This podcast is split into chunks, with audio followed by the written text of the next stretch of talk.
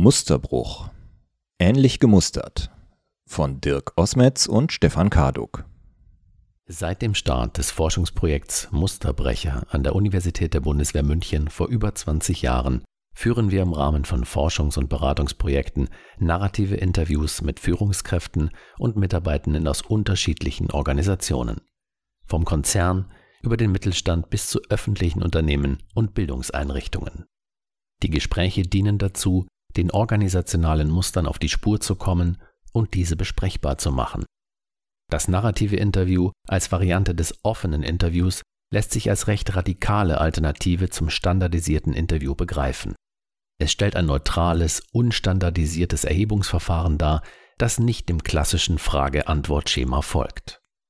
Der Interviewer gibt idealerweise nur ein Thema vor und greift so wenig wie möglich in den Erzählfluss ein.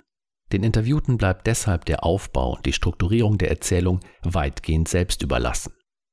Damit lässt sich ein Einblick in das handlungsleitende Sinn- und Orientierungssystem des Gesprächspartners gewinnen. Für narrative Interviews in der Forschung gelten strenge Maßstäbe, auch für die wortgetreue Transkription des qualitativen Gesprächsmaterials. Im Beratungskontext darf es pragmatischer zugehen. Wir arbeiten daher mit unterschiedlichen Sets von klassischen offenen und geschlossenen Fragen zur Themenstellung sowie mit systemisch inspirierten Fragen, die zum einen der unerlässlichen Offenheit im Gespräch, zum anderen der notwendigen Verengung auf die jeweilige Fragestellung, zum Beispiel Strategie, Vertrieb, Kultur, Zusammenarbeit usw., so Rechnung tragen.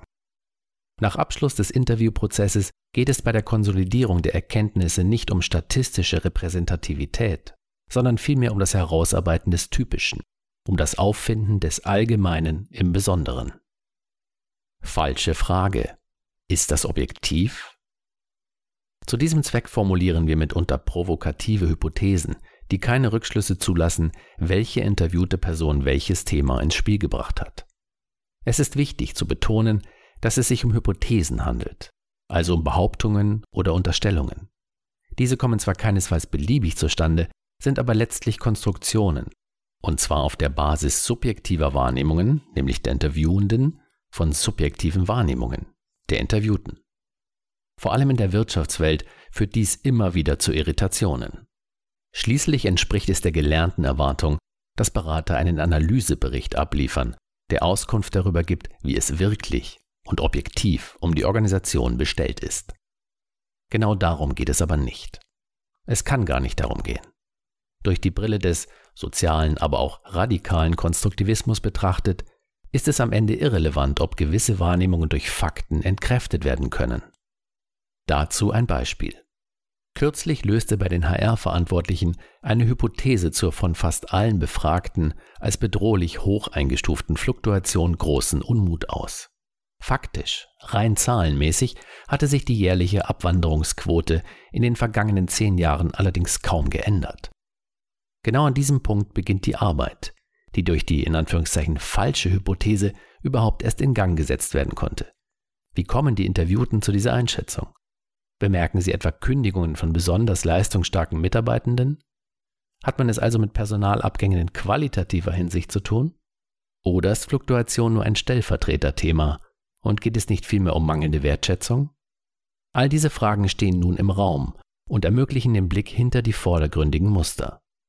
Hypothesen sind also ein Mittel, um eine substanzielle Reflexion auszulösen, wenn man sich von der Wahr-Falsch-Unterscheidung verabschiedet und sich darauf einlässt, dass Wahrnehmungen Realitäten schaffen können. Beim sortierenden Rückblick auf sämtliche Interviewprozesse und Hypothesenpapiere auf das Ergebnis von mehr als 1500 Interviews in unterschiedlichen Branchen stellten wir fest, dass es ein gewisses Set an Mustern gibt, die sich in fast allen Organisationen rekonstruieren ließen. Es geht dabei um Ähnlichkeit, nicht um Deckungsgleichheit. Denn natürlich sind die spezifischen Akzentuierungen von Organisation zu Organisation verschieden. Drei dieser Universalmuster stellen wir hier vor, jedoch nicht um einen bloßen Wiedererkennungseffekt zu provozieren, sondern um für ein Weiterdenken zu sensibilisieren. Die große Illusion One Company In vielen Organisationen, insbesondere Konzernen, wird die Einheit des großen Ganzen beschworen. Relativ austauschbar wird in Kommunikationsoffensiven dem Firmennamen häufig ein One vorangestellt, in der Hoffnung, dass sich der Vertriebsmitarbeiter des Tochterunternehmens in Neuseeland ebenso angesprochen fühlt wie die Facility Managerin im deutschen Headquarter. Die Botschaft ist eindeutig. Alle, egal in welchem Bereich und an welchem Standort tätig, sollen sich mit dem Unternehmen identifizieren. Doch der empirische Befund zeigt, dass die Rechnung so gut wie nie aufgeht. Für die allermeisten Führungskräfte und Mitarbeitenden ist der jeweilige Mikrokosmos entscheidend. Identifikationspunkte sind in erster Linie die eigene Aufgabe, der eigene Verantwortungsbereich und das Team im unmittelbaren Umfeld. Ausnahme sind Organisationen mit langer Historie und einer extrem starken, positiv besetzten Marke. Letztere kommt in diesen Fällen als abstrakter Bezugspunkt noch hinzu. Grundsätzlich lässt sich sagen, dass die Identifikation mit steigender Entfernung zum eigenen Wirkungskreis deutlich abnimmt. Das ist auch räumlich zu verstehen. Die Zentrifugalkräfte nehmen zu, je abgelegener ein Standort ist, unabhängig davon, ob der technische Austausch über Online-Tools besser oder schlechter gelingt. Das gilt für Kliniken und Forschungsinstitute ebenso wie für Landesbehörden oder global agierende Automobilhersteller. Nun ließe sich natürlich mit Gelassenheit darauf verweisen, dass die Fokussierung auf den Mikrokosmos zutiefst menschlich ist und alles andere eine Überraschung wäre. Doch zumindest sollten die typischen Kampagnen mit der erwartbaren Einigkeitssymbolik auf den Prüfstand gestellt werden, auch weil sie von vielen Mitarbeitenden belächelt und als künstlich bezeichnet werden. Im Zusammenhang mit der modernen Diskussion um Purpose lautet für uns eine weitere Einsicht. Sinn wird individuell gefunden. Deshalb ist das Wort Sinngebung aus unserer Sicht irreführend. Denn Sinn wird im Abgleich mit dem eigenen Erleben konstruiert. Keinesfalls kann jemandem Sinn gegeben und Identifikation hergestellt werden. Sinn wird gefunden. Und oft finden Menschen ihn nur im kleinen Rahmen. Stellt sich also die Frage, was Menschen daran hindert, ihr Handeln auch auf das viel zitierte große Ganze auszurichten, beziehungsweise was es ihnen bringen würde, dies zu tun. Silos sprengen? Klar, aber nur rhetorisch. In engem Zusammenhang mit der Identifikationsfrage zeigt sich ein weiteres, nahezu universelles Organisationsmuster. Die Rede ist von fehlender Zusammenarbeit über die Grenzen von Organisationseinheiten hinweg. Häufig als Silo-Denken bezeichnet, haben dieses Muster und das Klagen darüber längst ikonischen Charakter erlangt. Nach unserer Erfahrung gelingt es nur in wenigen Fällen, siloübergreifend zusammenzuarbeiten, wenngleich es niemanden gibt, der die Sinnhaftigkeit solcher Kollaborationen in Abrede stellen würde. Es ist unerheblich, ob es sich beim Bekenntnis zur Siloüberwindung hauptsächlich um eine sozial erwünschte Aussage handelt oder ob das Bedürfnis wirklich vorhanden ist. In unseren Interviews stoßen wir jedenfalls immer wieder auf Hinweise, weshalb das angeblich von allen gewollte und angemahnte so selten in die Tat umgesetzt wird. Einer dieser Hinweise bezieht sich auf die Struktur. Schließlich darf es nicht überraschen, dass Menschen, die in funktional gegliederten Einheiten an der Wertschöpfung arbeiten, dabei von den Vorgesetzten bewertet, beurteilt und fachlich gemanagt werden, sich auf ihre Arbeit innerhalb dieser Einheiten konzentrieren. Was sollten Führungskräfte und Mitarbeitende denn sonst tun, als ihre Silos zu optimieren? Wenn Zusammenarbeit zustande kommt, dann ist zum einen, und das ist sehr selten, eine starke intrinsische Motivation der Beteiligten dafür verantwortlich. Zum anderen tritt sie dann auf, wenn die Notwendigkeit dazu besteht. Wenn also im Sinne der Problemlösung schlicht übergreifend zusammengearbeitet werden muss. Strukturen determinieren zwar keinesfalls das Auftreten einer gewissen Kultur, können sie aber wahrscheinlicher machen. Unabhängig davon lohnt sich die Auseinandersetzung mit der Frage, wer eigentlich welchen Nutzen daraus zieht, wenn, vielleicht sogar bewusst, nicht zusammengearbeitet wird. Dazu fragen wir unsere Interviewpartner häufig nach der Organisationswährung. Damit sind all die Dinge angesprochen, auf die es am Ende ankommt. Ist es für die Karriere wichtig, dass auf der Präsentation der Name der Erstellerin steht? Was zählt? Die altruistische Wissensteilung oder das exklusiv gehortete Wissen, mit dem man im Jahresmeeting punkten kann? Das Interesse sollte sich also darauf richten, die Gründe und Verhinderer zu reflektieren.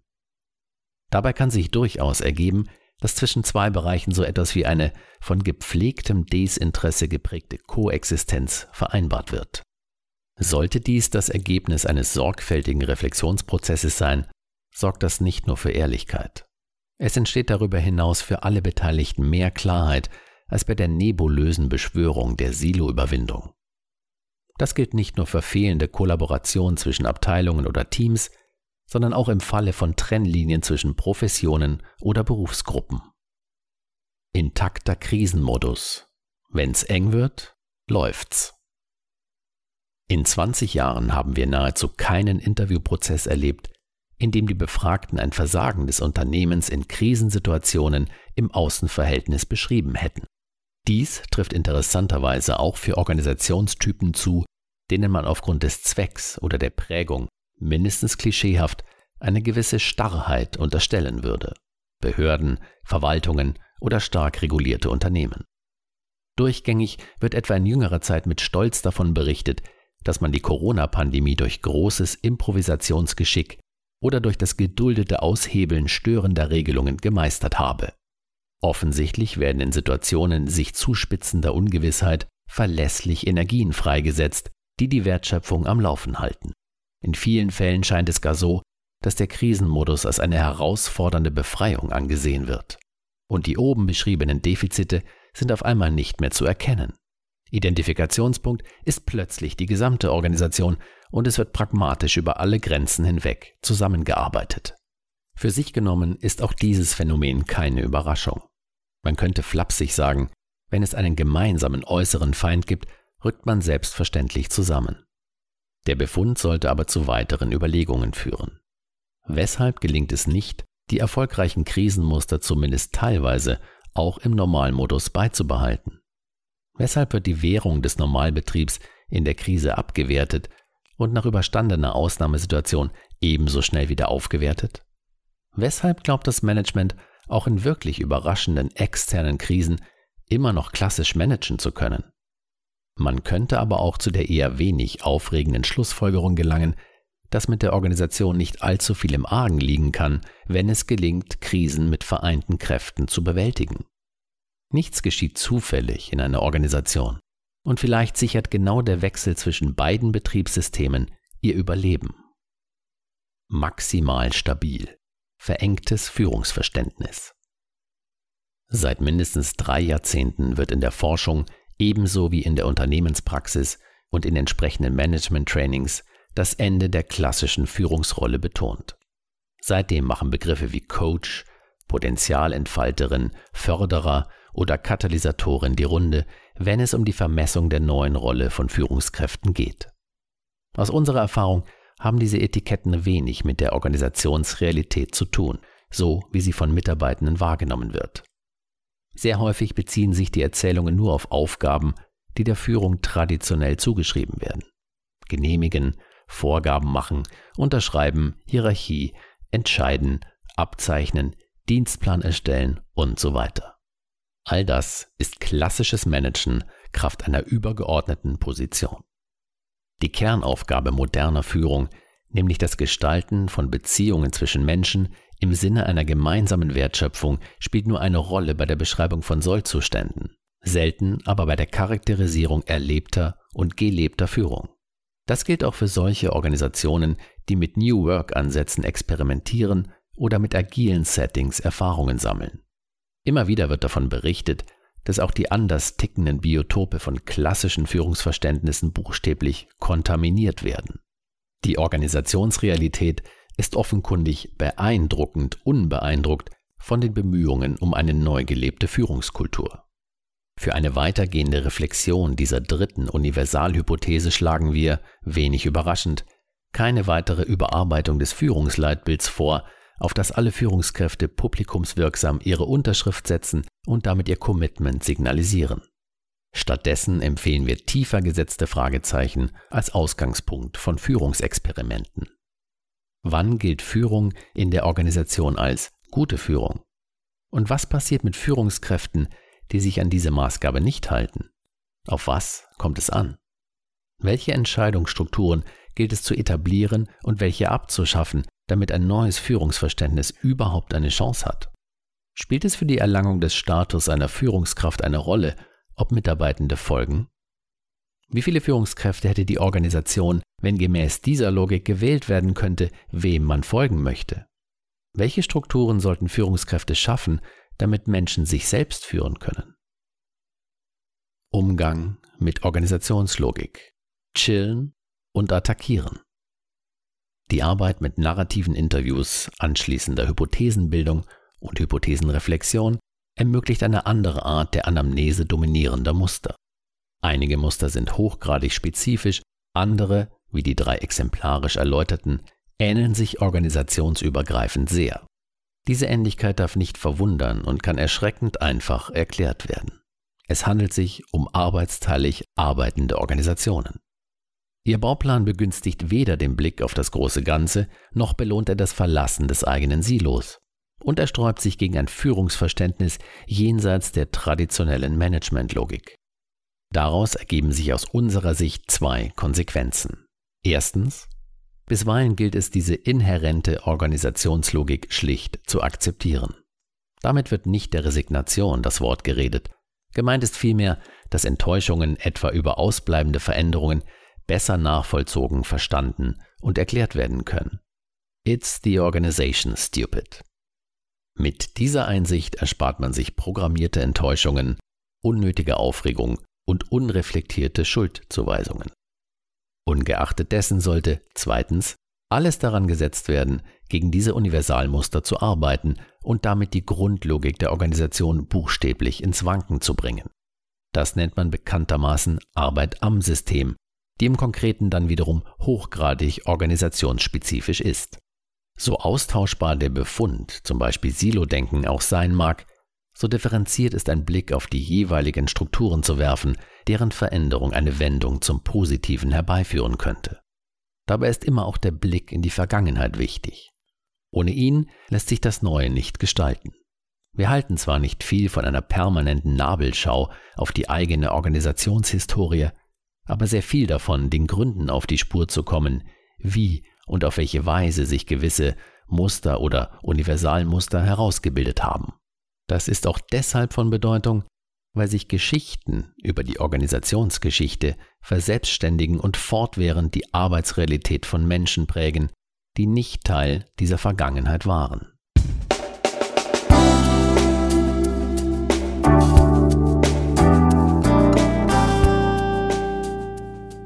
Sie hörten Musterbruch, ähnlich gemustert von Dirk Osmetz und Stefan Karduk. Gelesen von Stefan Karduk.